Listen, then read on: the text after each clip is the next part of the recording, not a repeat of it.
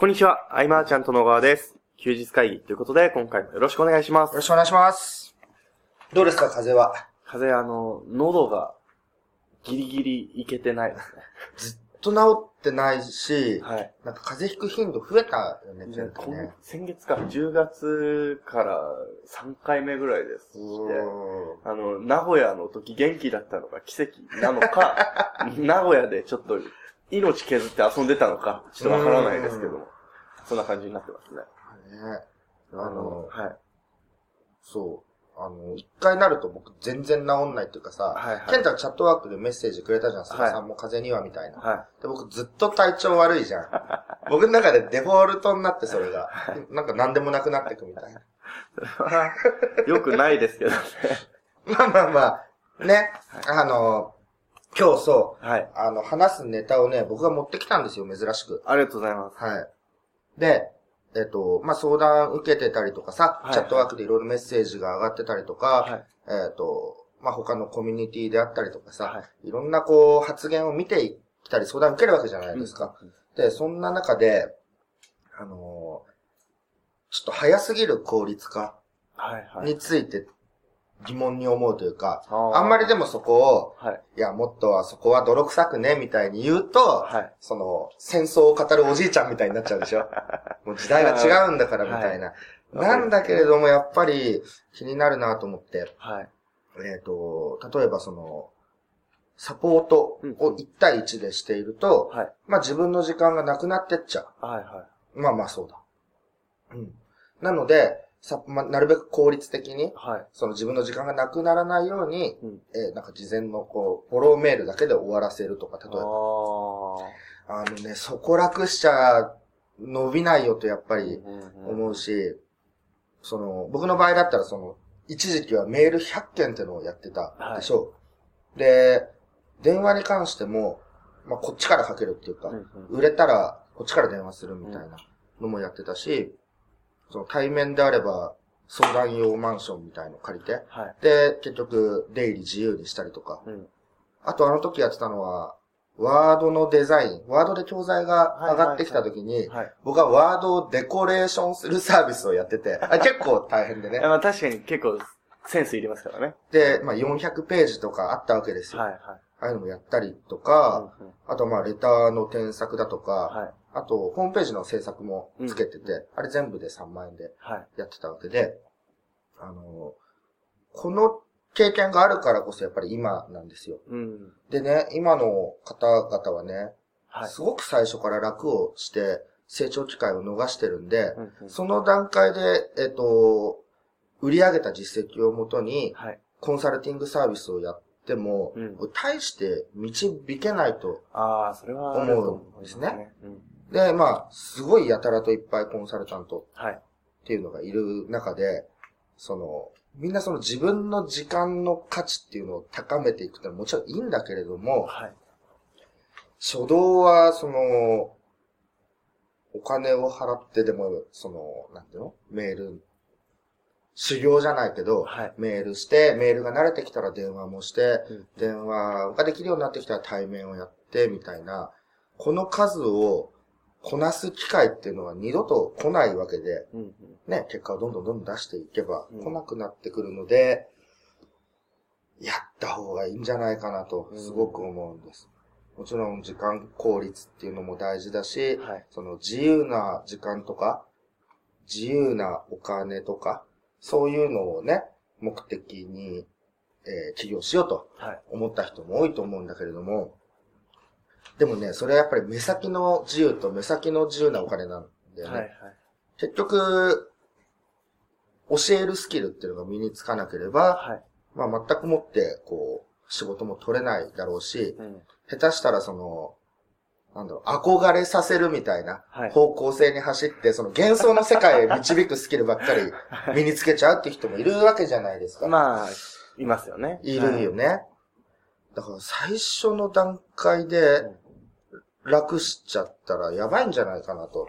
うん。うん。で絶対的な自信っていうのは、あの、数稽古でしかもう絶対、こう、なんだろうな、満ち足りることはないというか、はい。うん。で、メールとかね、100件とか相談受けてると、はい。その中での効率化ってのはあるわけで、ねえっ、と、質問内容がだんだんこう、被ってくるはい場合があって、えーそうすると、相手がその2行ぐらいのメールに対しても、こう、テンプレート化していくわけじゃないけど、はいはい。50行ぐらいの文章がすでに出来上がったりもしてそ、うですね。それではい上下にあオリジナルの文章を加えたりとか、相手はびっくりですよね。うん2行に対して70行ぐらいが届くとかね。はい。でもいろんな、ね、こういう経験って、やらないと絶対にわからないし、うんうんうん。電話で即答でじゃあいろんなものが答えられるようになるかっていうと、はい。いきなりはなかなか難しい。うんうん。なんか2点3点するケースも多いと思うし、はい。うん。なんかもったいなくは感じるし、うんえー、結局、コンサルタントになってご飯が食べれなくなるみたいな、よくわからない現象。はい。その、実業がなくて、教えるだけのビジネスをしてしまってる人っていうのも増えてきてるので、あのこれから今、情報発信をどんどんね、はい。やっていって、えー教えていこうとうんいうふうな活動をしている方はですね、最初はこう、読者を集めた時に、うんあの、モニター価格とかで商品を例えば販売して、うんえーわずかながらでもお金をもらいながら、えーコンサルティングスキルをアップさせてもらえる機会を設けるとうんいうふうにしていくのがいいんじゃないかなとうん思うわけですよ。そうですね。うん。ただ、だるいと思われるのかな、そういうのが多分。あ、本当ですよ。僕、最近こう地味に教え始めたじゃないですか。で、すごいスカイプしますし、うん。ですみんなと会会って、一緒に話をしたりとかしてるんですけど、楽しいですし、あとは、これこれこんな成果が上がりましたって言ったら、なんか自分でやるより嬉しくないですか？うん。そうですね。はい。な、俺、なんで楽しちゃうんだろうな、とは思いますけども。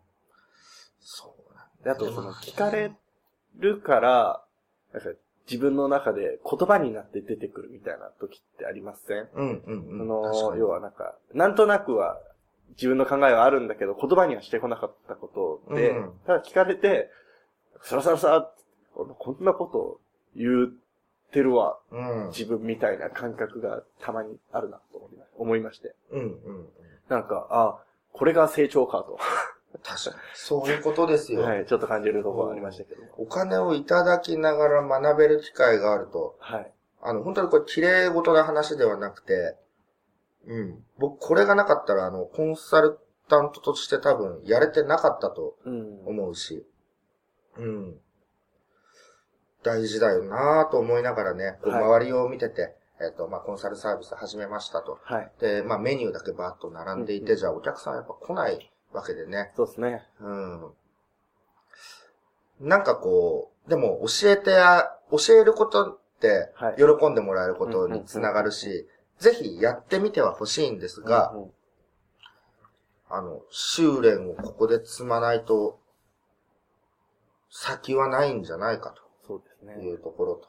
あ、そうだ、あの、一つ聞いてみたいことがあるんですけど、その、教えるタイミングっていうのは、どういう、どういったタイミングで始めるのがいいと思いますか、菅さんは？というのも、僕あの、最近思うのはその、アウトプットしながら、うん。こう、何かを物事をやる、うん。新しいことを始めるときには、うんアウトプットしながらやると、あの、普通にやるよりもうん、断然スピードが速いなとは思うんですよ。うん。今回そうだった、ね。まあ今回もそうでしたし、で、まあそれなおさら多分、その、まあちょっと成果が出た段階ですぐにこう教える、金額は、まあいくらかは置いといてですけど、すぐに教えることにシフトしたら、まあ早いだろうなとは思うんですよ。うん。で、ただなかなか、踏ん切りはつきにくいじゃないですか。あ僕の場合は、はい。えっ、と、じゃあその結果を出した何かしらのビジネスを、はい。じゃあ、なんか実業みたいなはい。はい。風に置いたとして、うんうんそれありきで、えー情報発信ができるとはい考えるんで、あの、こっちも同時進行ですね。うんうんうんうん。だ結果が出てって、たら結果が出た話をしていって、はいはい。そのまま自然と教えるビジネスもしながら、うんうんでも教えるビジネスが、だんだんその上っ面な言葉にならないように、はいはい。ちゃんと、えっ、と、実業の方でも、うんえー結果を出していくみたいじゃあその最初はこの実践機的な形でうん。アウトプットしながら、うん成果が出たら、そのコツとかを伝えていきながら、えー、もう教えるのを募集するなら募集するするページは作っといて、みたいうんなことですかね。うんうん。ってやっていく。まあ、それは早いっすね。それが早いよね。だから今、あのークラブでやってるアドセンス部とか、はいはいはい。えーみんなこう数字上がってきてるはいわけですよ。いナベッチが一生懸命教えて。うんうんで、ああだこうだとかみんな気づきをね、はい書いてってる。あれは外に出してった方が絶対いいですいいんじゃないかなと思うね。まあそれこそ、この、マーチャントクラブ自体もそうじゃないですか。確かに。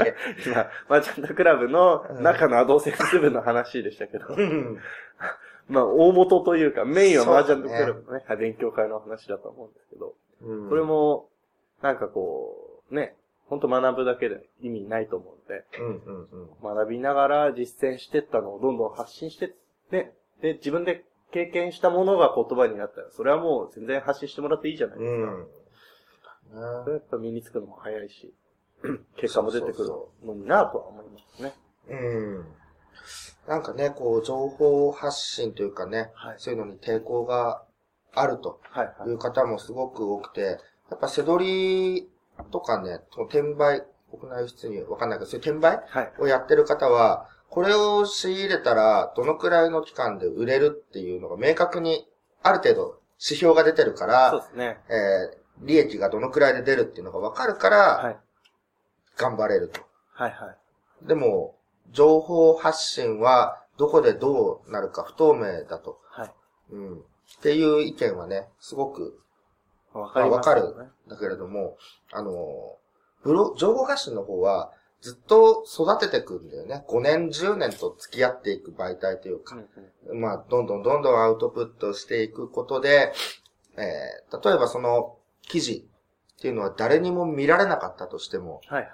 えっ、と、カテゴリーごとでギュッとやって、まとめることでコンテンツができて無料で配れたり、音声で喋ったりとか動画にしたりとかもできるわけで、ちょっとセミナーなんか懇親会で喋って頼まれた時には、はい。えっ、と、じゃあブログのカテゴリーの中からちょいちょいとタイトルを引っ張ってきて資料がすぐできるし。そういうなんか自分の引き出しはい。みたいな部分で作っとくっていう価値もあるし、ね。うん。僕なんかそのビジネス活用は全くしてないですけど、うん。あの、昔の書いたような日記のようなものを見て、あ、こんなこと考えてたんだって 驚くっていうのはありますけどね。あるある。あ、僕で、そういえば、はい。昔の2006年の頃とかの記事、ちょっとこの前見ちゃって、消そうかどうか超迷って 僕は非公開にしましたけどね。なんかね、すごいの。語尾に大体顔文字ついてるあのー、あれですよね、わかりますよ。あの、なんか、松ぼっくりみたいなそうそうそう男の子が喜んでるやつですよね。うわーと思ってね。うん。いや、それこそあれですよ。あの、僕が、あの、休日会がそれこそ始まって初回ぐらいの時に、何回か忘れましたけど、第10回未満だったと思います。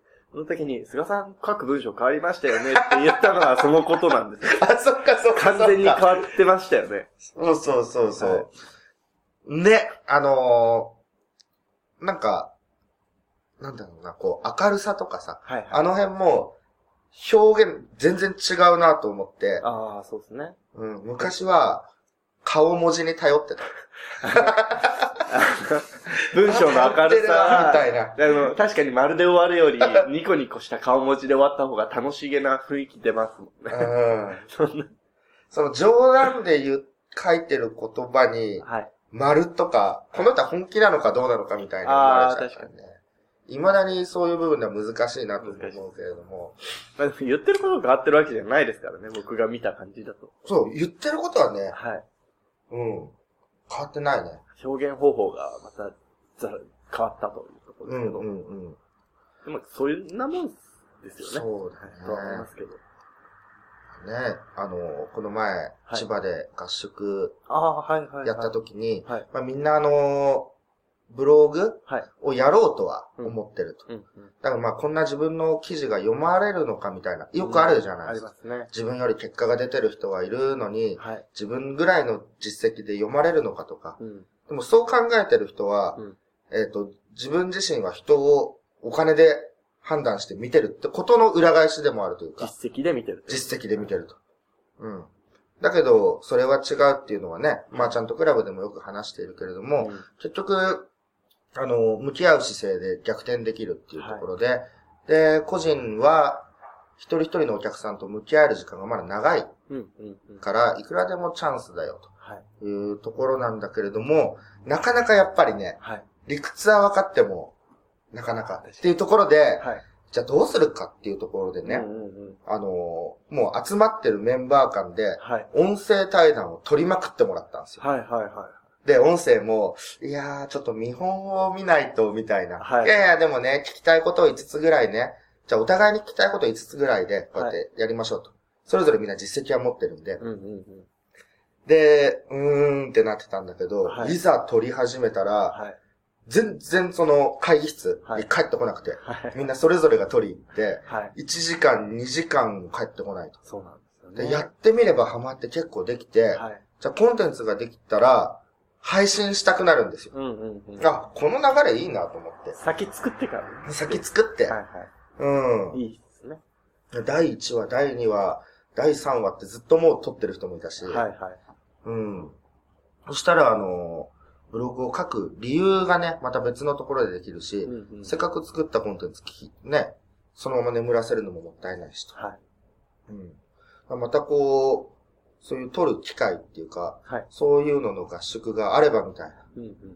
うん。本当はその情報発信についていろいろ学ぶと。はい。で、ワードプレスも作り込んでプラグインも入れてっていうはい。合宿だったんだけど、はい。また、その、対談みたいな合宿があればみたいな話になってきてるから、あ、そうか、そういうコンテンツをじゃあ作る、みんな5つぐらい持って帰ってもらうっていうのもいいのかなと思って。そうですね。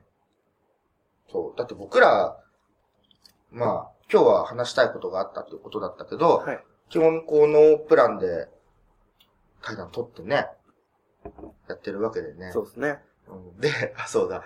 2時間ぐらい経って帰ってきて、はい。音声簡単じゃないですかって言われて。もう手軽じゃないですかって。はい。はい全部言ってたことをやっぱりね、ポンとこう飛び出してやってみることでね、うん、うん。ああ、そうなのかとなれるんで、まあ最初のうちに、えー音声対談というのはこうこうこういうものでこうこうこうこうとはい。学ぶ必要はないなと、うん。うん、思ったことがあって話してね、そうですね。やっていけばいいんじゃないかな。やっぱり文字より、その、どんな感じの人なのかっていう感覚はちょっと伝わりやすいですよね。まあ、さらに動画の方が伝わるとは思うんですけど。うん。あ、僕今後動画っていうのは、はい。あのー編集スキルはい。がどんどん問われるなと。例えばね、はい。あのー今僕とケンちゃん向かい合って座ってるけど、はい。これ動画にしても、ほんと向かい合って座ってるだけじゃん。あこれはだって動画にする理由のないコンテンツですよ、100%。でまあはい。対談とかをさ、はい。飽きずに見てもらうっていう場合はさ、カメラの切り替えであったり、はい。こう、文字の出方であったりっていう。部分は、なんかもう、担当者をつけるじゃないけれども、うん。うん。その編集、編集の人が欲しいですよね。うんもう、あの、伊坂先生にこう、ずっと付き添ってもらわなきゃみたいな感じの、うん。